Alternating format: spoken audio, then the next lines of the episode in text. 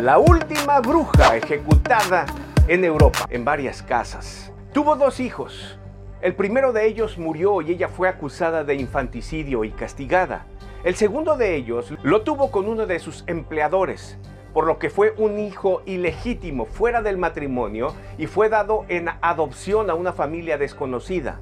Ana nunca volvió a saber de él. Pero su vida cambió en 1780, cuando fue tomada para trabajar con una familia adinerada de alta sociedad. La familia del juez Jacob Chudi es juez y abogado. 17 años trabajó para esta familia. Pero un día como cualquiera, la hija menor de esta familia enferma gravemente.